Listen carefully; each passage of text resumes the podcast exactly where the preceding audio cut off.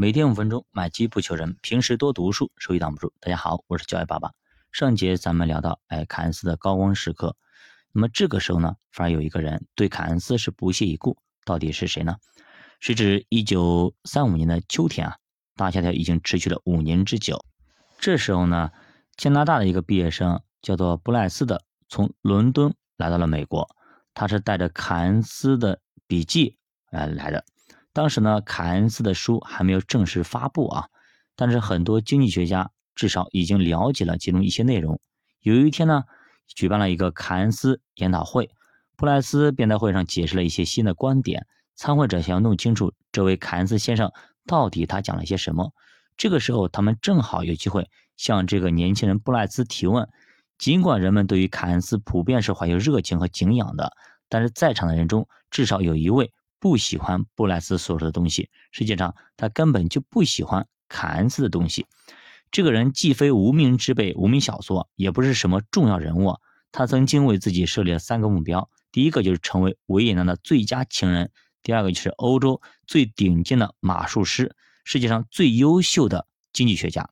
他的第一个目标显然失败了，而他的确已经实现了第二个目标。那么第三个目标他要冲击了，到底他能不能冲击成功呢？其实，在熊彼特看来啊，那么有些人叫他熊彼得，有人翻译过来叫熊彼特，那叫熊 Peter 啊。凯恩斯完全就错了，他所得出的结论是错误的，他的分析方法是错误的，甚至呢，连凯恩斯从事科学研究所抱的态度都是错误的。那么智商正常的人怎么会对凯恩斯这些破玩意儿着迷呢？那到底这个约瑟夫·熊彼特何许人也？他出生在维也纳。碰巧呢，跟凯恩斯是同一年一板大。一九零一年，那么约瑟夫·熊彼特开始踏进维也纳的法律界。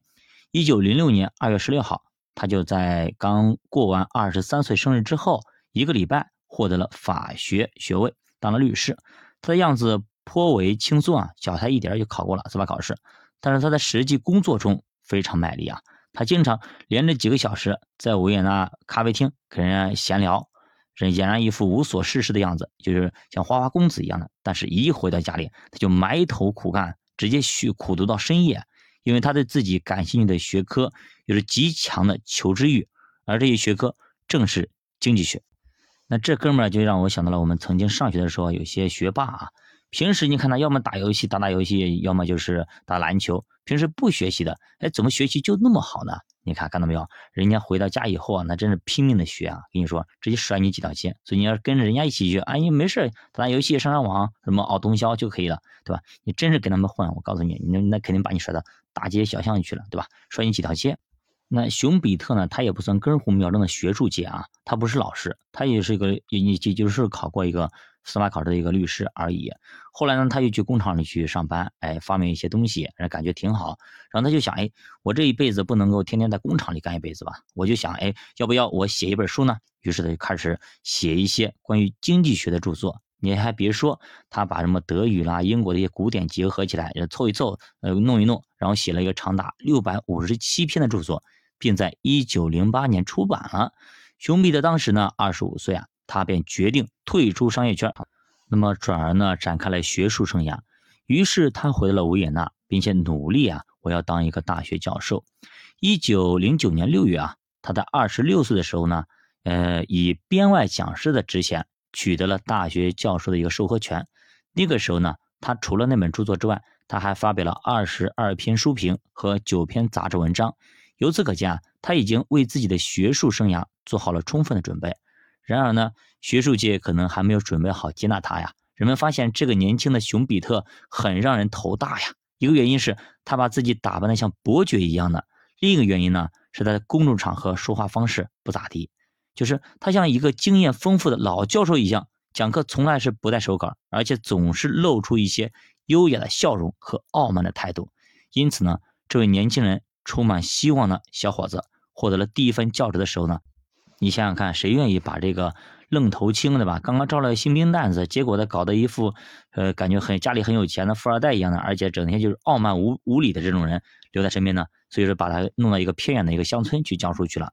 那个时候通常有一些爱找麻烦的老教授，你如果你不听话，好，都打发到那个地方去了。所以那个地方都是刺头。